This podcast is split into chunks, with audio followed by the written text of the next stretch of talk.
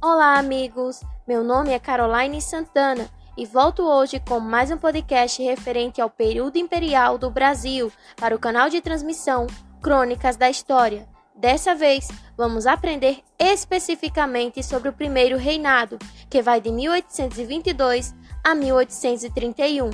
Quem vai nos esclarecer sobre esse tema é a historiadora e professora Aridiane Silva.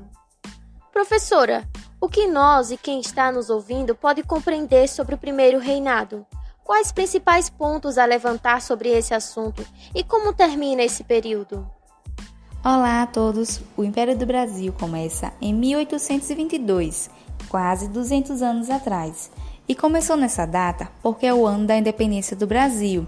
Cuidado, independência política e não econômica, declarada em 7 de setembro de 1822, quando Dom Pedro realizou o Grito da Independência às margens do Rio Ipiranga, em São Paulo. Com a mudança da família real portuguesa e invasão de Portugal pelas tropas napoleônicas, iniciou-se uma série de transformações que colocaram o Brasil em um novo patamar. Mas o ponto de partida para a independência do Brasil ocorreu apenas em 1820, em Portugal, com o início da Revolução Liberal do Porto.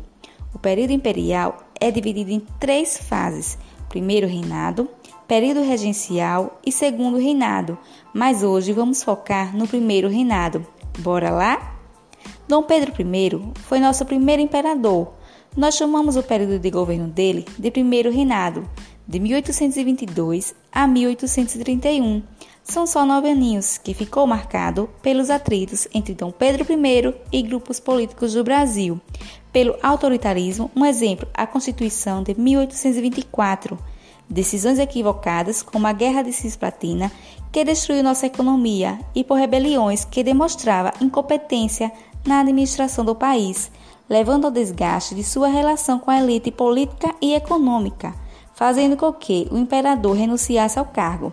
Na verdade, ele ia ser expulso, mas decidiu renunciar em favor do seu filho. Eu espero que vocês tenham gostado e até a próxima aula de período regencial Obrigada pela atenção, um beijo e até o próximo podcast.